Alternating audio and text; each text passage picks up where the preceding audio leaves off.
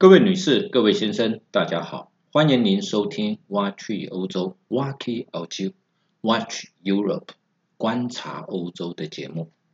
我是台湾瑞士单国深度旅游专家，也是漫游旅人的瑞士作者发哥杨正发。本节目由泰永旅行社独家赞助提供。泰永旅行社是台湾。瑞士单国深度旅游专家，业务遍及纽西兰、澳洲、欧亚美非以及南极各地，是您值得信赖的旅行好伙伴。泰永旅行社电话零二二七一七二七八八，网址是 triple w 点五幺七六四点 com 点 t w 五幺七六四。我要去瑞士。今天发哥要跟大家聊些什么话题呢？不晓得各位听众有没有注意到一组很神秘的数字，就是十二。希腊最早是十二个神，一年分成十二个月。耶稣有十二门徒，扑克牌有十二个人头。欧罗马最早的法律叫十二铜表法。我们台湾我们有十二生肖，一打是十二个。人体里面有一个器官叫做十二指肠，所以十二是一个吉祥又神秘的数字。发哥也不了解为什么东西方都认为十二是一个很神秘又很吉祥的数字。好，那我们就从希腊神话开始说起。希腊神话中，地球是一片的混沌，这个跟我们东方的神话是一样，盘古开天辟地。在西方的一片混沌当中，产生了一个女神，叫做盖亚，这是大地之母。所以我们到欧洲的时候，会有时候会看到一些有那个泥人的雕塑，上面都是乳房的这一位女士，就是大地之母盖亚。盖亚因为掌掌管了整个天地，她觉得太无聊了，所以呢，后来又创造出了另外一个神，叫做乌拉诺斯，是天空之神。那乌拉诺斯呢，在天上，盖亚在大地。乌拉诺斯天天就从天上下来找盖亚做爱，所以呢，就生了十二个泰坦，也就是十二个最早的巨大之神。那又生了三个独眼巨人，三个百倍巨人。盖亚呢，有一天实在受不了乌拉诺斯了，所以就拿了一把镰刀给他的儿子，叫做克罗诺斯。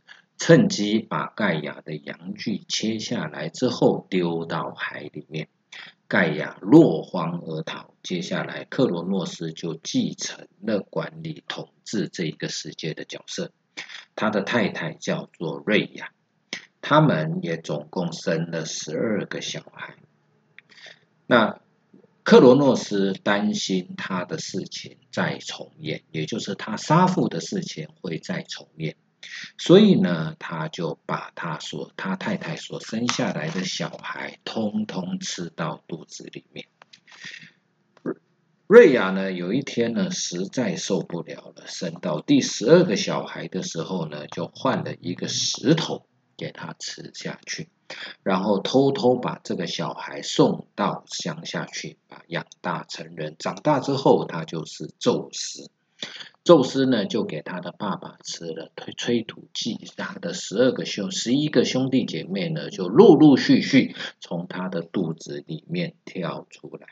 这一个故事呢，在伯恩啊有一个非常有名的雕像，叫做食人鬼喷泉，就是叙述克罗诺斯吃小孩的，吃他的小孩的这个故事。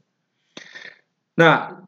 接下来就由宙斯掌管了这一个世界，所以宙斯他叫做众神之神啊，他是神的统治者，掌管天空与雷神雷霆。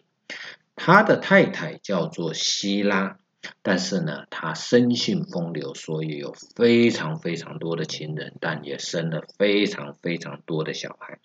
他的哥哥呢，包括了波塞顿跟黑帝斯。所以，我们到欧洲的时候，常常可以听到有关于宙斯的故事。这就是希腊的第一个天神，叫做宙斯。当然，第二个天神就是他的太太，叫做希拉。希拉传到罗马时代呢，就叫做 Juno。她是众神之后，也是婚姻跟家庭的守护神，是克罗诺斯跟瑞亚的最小的女儿，也是宙斯的姐姐兼妻子。所以，我们到欧洲的时候，有时候，譬如说埃及艳后。Cleopatra，她的第一任的老公是她的弟弟，兄妹姐弟联姻的事情在欧洲非常非常都的多，尤其是在皇室里面。所以呢，他那希拉也是非常会嫉妒的啊，非常会吃醋的女人。所以呢，宙斯其实是很怕他太太的。所以他常常报复宙斯的情人，跟宙斯跟情人生下来的小。接下来这一位呢，就是在西方掌管海洋、地震跟海啸之神，叫做波塞顿。他是克罗诺斯跟瑞亚的第二个儿子，是宙斯的哥哥黑帝斯的弟弟。他呢手上拿了一只三叉戟，三叉戟朝上的时候。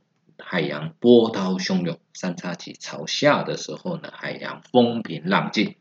这可以说是西方的妈祖。接下来这一位神叫做迪密特，是掌管农业之神。他的拉丁的名字叫 Ceres，所以呢，我们吃早餐的时候。啊，常常有人拿这种谷片、谷物片来泡牛奶，这个 cereal 就是从迪密特这一个人的名字所衍生过来的。那代表战争跟智慧的女神叫做雅典娜，她是宙斯的女儿，而且在父亲的头颅里面成长。剖开头颅了以后呢，剖开宙斯的头颅了以后呢，她全副武装的跳出来啊。在特洛伊的战争里面，你就可以看到雅典娜的身影。接下来是代表光明之神，叫做阿波罗，在罗马的时候称为太阳神，是美是美感，是青春，是光明的代表。那还有一个神啊，叫做阿蒂密斯，这是月亮。月亮女神到了罗马的时候呢，叫做戴安娜，她也是宙斯的女儿，是的阿波罗的双胞胎姐姐啊。她的象征就是月亮。然后还有一位叫做阿瑞斯，是战神啊。到了罗马了以后，就叫做就叫做 Mars 啊，他是战争之神，他是宙斯跟希拉的儿子。啊，所以呢，他他呢，他的名字 Mars 呢，到后来衍生出来叫做 Marshall 啊，也就是呢，战争的好战一直都是由这个字衍生而来的。接下来我们常讲爱神，爱神，爱神叫做阿芙罗代蒂啊，她是呢，也是宙斯的女儿。据说那另外有一说一个一个说法就是呢，她是。呃，从克罗诺斯被阉割的这一个精血里面呢，丢到海里面跟泡沫混合诞生的一个女神。所以呢，有一幅画，有一个女神呢站在贝壳上面，然后呢头发非常长的那个阿弗洛黛蒂的诞生，就是从这一个字，从这一个女神而来的啊。那现在呢，我好，接下来这一个神叫赫菲斯托斯。他是工匠之神，也是火，还有锻造之神，是希拉的长子。他的太太叫阿弗罗代蒂的，但是阿弗罗代蒂呢，哎，不是阿弗罗代蒂常常出轨了。可是他的先生对他却是非常的忠贞啊。有一个字呢，叫做火山，火山是从赫菲斯托斯的拉丁文这个字所衍生过来。接下来这一个神，我相信呢，很多很多人都知道这一个人叫做爱马仕啊，叫做荷 米斯啦。他呢是其实他是传令的啊，所以呢有人讲他叫邮差。啊，引领呢，引领是使者到达冥界啦，或者是送信啦这些，所以呢，在他的雕像里面，脚上有一对翅膀的，那就是他。所以呢，现在有有一个非常有名的这个精品，也就是用他的名字来作为他的商标的名称。然后呢，有一个叫做荷斯提斯，是造火之神、家庭之神，也是十二神之一了啊。那最后一个啊，最后一个神呢，叫做戴奥尼修斯啊。这一个人呢是酒神，也是呢欢欢乐庆典之神。所以呢，这是欧罗马的十二位神子。可是呢，罗马的十二位神子里面有一个人啊，也就是宙斯的大哥，叫做黑帝斯，永远没有排在里面。为什么呢？因为呢，他比较倒霉。当三兄弟在分家的时候，啊，这个黑帝斯呢，一抽抽签呢，抽签分家，黑帝斯一抽呢，哇，他抽到的叫做冥界，所以他是西方的阎罗王。但一般人都不喜欢阎罗王嘛，都不喜欢冥神，所以呢，黑帝斯就不列在这里面。接下来就是二哥，二哥一抽呢，啊，他是管海啊，所以呢，海神波塞波塞顿，也就是西方的妈祖。那宙斯就不用抽啦，宙斯就管天神跟人啊，所以呢，宙斯是我们大家比较熟知的希腊神话里面最为熟知的一位。接下来跟各位聊聊英文的十二个月的由来，当然这也是从欧洲来的。那么早期的历法呢，一年十二个月，每个月三十天，一年呢就是三百六十天，所以跟月球绕行地球的这个，还有地球绕行太阳的这个轨迹呢，就无法符合。所以呢，当凯撒攻的凯撒打下埃及了以后呢，把埃及的天文学家带回到罗马。然后修改罗马的历法，就成为我们现在一般所使用的叫做儒略历法，也就是现在类似我们现在的西西洋历法，一年三百六十五又四分之一天，每四年闰年一次啊。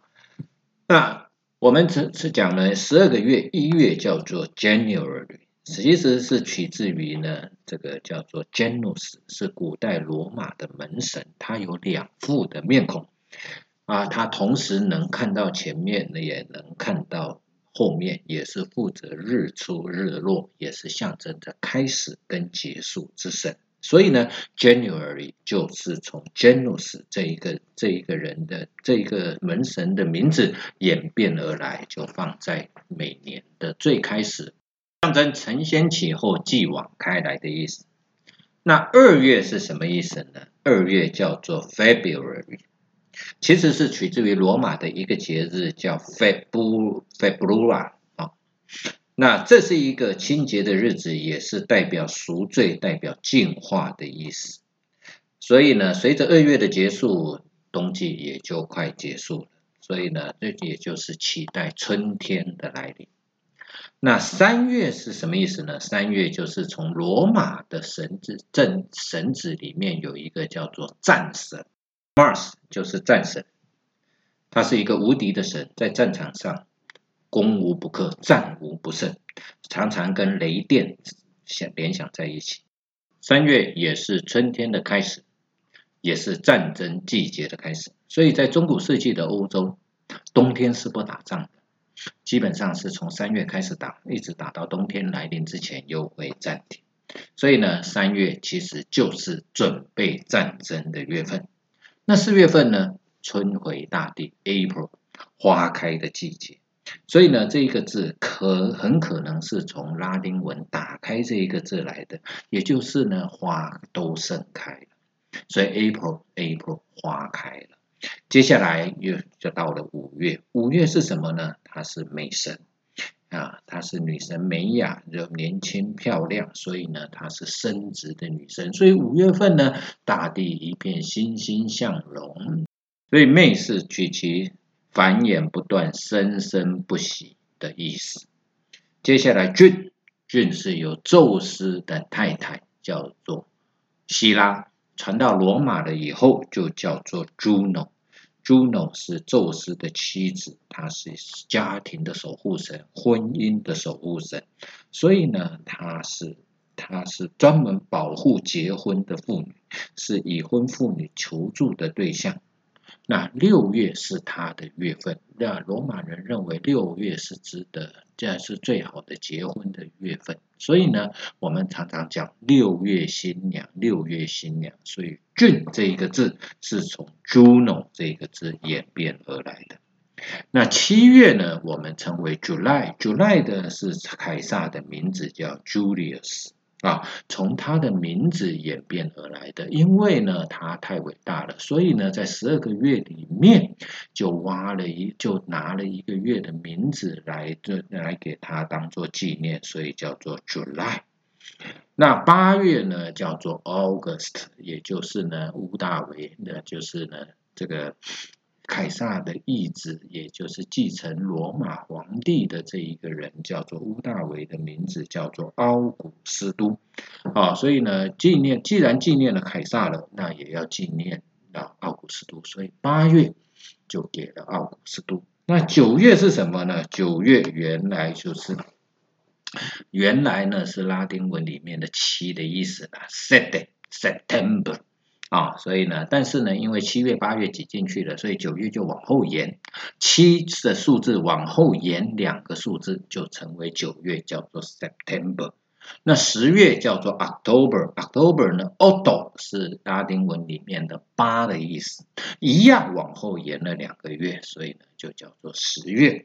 那 November 就是 Nove，Nove 是九的意思，九的话呢，所以呢它一样呢也往后延了两个月，所以变成了十一月。十二呢就是呢这个我们讲意大利文里面的 Dec，December 啊，所以呢它原来是十。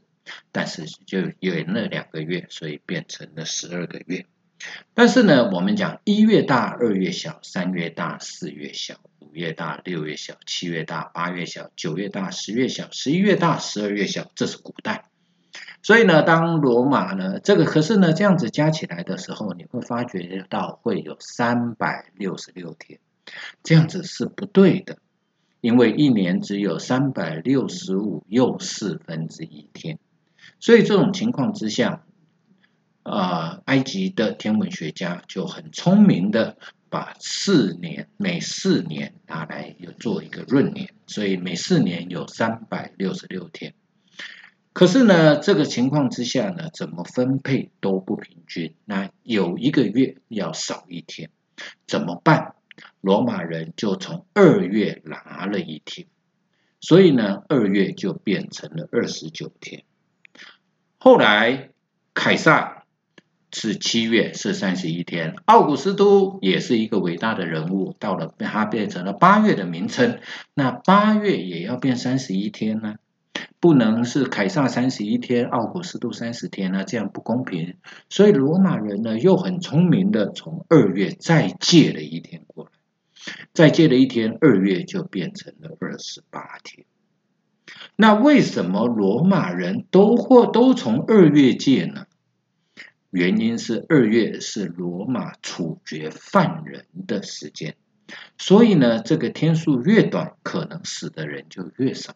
所以罗马人呢，后来呢就变成了二月变成了二十八天，每四年闰年的时候就有二十九天。这个也就是目前我们看到我们所使用的西元这历法的来源跟十二个月的名称的来源。接下来发哥想跟各位聊聊，我们我相信各位听众时常在玩扑克牌。有没有注意到扑克牌总共有四个 K、四个 Q、四个 J，而这个分别代表了 J 叫做 Jack 是侍从，是骑士的意思；Q 是 Queen 是王后的意思；K 是 King 是国王的意思。总共代表了十二个人物。首先，我想我从黑桃 K 来跟各位贵宾做一个介绍。黑桃 K 就是大卫王，也就是呢旧约圣经里面以色列联合王国的国王，他是公元前十世纪的的人物啊。他的他的父亲呢叫做所罗门啊，他善于那大卫王善于弹竖琴啊，而且他在乡间里面长大，最有名的就是他杀了巨人歌利亚。所以，我们到佛罗伦斯啊的市政厅前面的时候，你会看到一个米开朗基罗所雕刻的大卫像。这个人就是大卫，那他就是呢这个扑克牌十二个人物里面的黑桃 K，他的头发是往外卷的啊。那接下来呢是红桃 K，红桃 K 是谁呢？是查理曼大帝。他是神圣罗马帝国的第一个皇帝呀。公元八百年的十二月二十四号的晚上，他跪在梵蒂冈呃教堂前面的，在做祈祷的时候，教皇呢突然的把一顶皇冠。戴到他的头上，称他为罗马人的皇帝，开启了神圣罗马帝国的这一个盛世。也就是从西罗马帝国分裂了以后，灭亡分裂了以后，欧洲的历史进入到了所谓的中古世纪。这中间一直到公元八百年，欧洲都没有出现一个统一而且强而有力的统一的国家。一直到了查理曼大帝，他把欧洲统一了。那目前我们呃不晓得各位听众有没有听过一英尺啊？因为因为我们使用的公制，所以我们比较少使用所谓的英尺。一英尺等于三十点四八公分。据说这一个这一个度量衡的长度来自于查理曼大帝脚的长度。所以呢，各位听众、各位贵宾可以量量自己的脚，在反算自己的身高啊，来推算自己的身高的时候呢，你可以知道三十点四八公分，查理曼大帝的身高，查理曼是身材是非常非常高大的一位人物啊。而他比较奇怪的是呢，在四个这个老 K 当中，只有他没有胡子。据说这是当年呢，在刻呃，当年呢，在印刷术是用这个。刻板的印刷，刻板印刷的时候呢，雕刻师傅一不一不小心呢，手划了一下，把他的胡子给剃掉了。所以呢，这是比较独特的。他的头发是往内卷的，拿的拿的剑呢是放在头的头部的后面。接下来呢是方块 K 啊，方块 K 呢是我们所熟知的罗马非常非常伟大的一个政治人物兼军事家，叫做凯撒啊。他呢是拿手上拿的一个叫做法西斯的，代表的是权杖。所以呢，我们现在很多人讲叫做法西斯主义，法西斯主义，法西斯其实就是集权权杖的意思啊。接下来叫梅花 K。梅花 K 呢是希腊神的希腊时代马其顿的一个传奇的国王，叫做亚历山大大帝。他继承了王位了以后呢，他就往东边小亚细亚到安纳托利亚，小亚细亚之后呢，去攻打了波斯，然后呢，打了波斯以后，再进入到印度，建立了一个欧亚非的王国的一个人，叫做亚历山大大帝。这四个非常非常有名的国王。那接下来我们讲呢，Q 就是 Queen，Queen 呢，黑桃 Queen 是谁呢？是雅典娜，也就是呢，我们讲到了希腊神话里面啊，哦，这最早的十二神之一的战神、智慧女神，叫做雅典娜的这一个人，她手持武器，因为她是战争。啊，那接下来呢？红桃 Q 是谁呢？叫做朱蒂斯，是一个巴伐利亚巴伐利亚人，嫁给了英国斯图亚特王朝的查理一世，用美人计呢去帮查理一世呢啊赢得了一个战争的一个人，叫做朱蒂斯。那梅花 Q 呢叫阿金尼，这一位这一位国王呢也是英国的国王，是 Lancaster 的这一个啊玫瑰啊玫瑰战争中的红玫瑰的一个家族。啊，这个就是梅花 Q，那方块 Q 呢是叫做拉杰，是雅各啊，雅各呢是是以色列啊，以色列十二部族的之父，他生了十二个小孩，十二个小十二个儿子，十二个儿子呢就现在演变成了现在以色列的十二个部族，他的太太就叫做拉杰。那 Jack 是骑士的意思，是侍从的意思。我们首先讲呢，叫做黑桃街。黑桃街呢是服侍查理曼大帝最伟大的一个骑士之一，叫做奥吉尔。那接下来叫做红桃红桃街。红桃街呢是一个叫做拉海尔，它是呢英法百年战争里面追随圣女贞德的一个非常有名的骑士之一。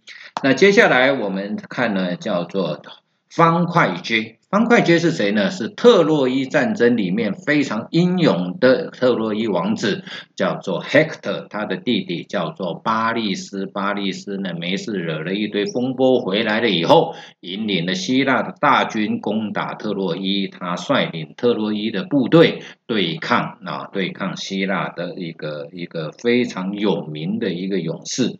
最后呢，死。为了弟弟，到最后呢，命丧在阿基里斯的手里。那梅花爵是谁呢？梅花爵是梅花爵是圆桌武士亚瑟国王圆桌武士的第一勇士，叫 Lancelot。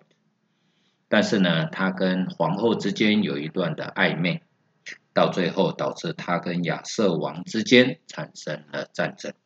啊。所以呢，我们当我们在玩扑克牌的时候，有时候你也可以留意一下这些人像到底代表的是谁。他们也是十二个人像。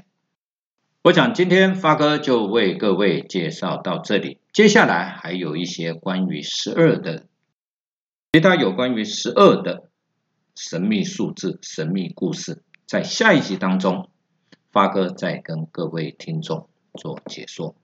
谢谢各位听众收听这一集的挖去欧洲，挖去澳洲，我去欧洲，Watch Europe。阿哥期待下一次跟各位听众继续在空中再会。谢谢各位听众，祝您身体健康，万事如意。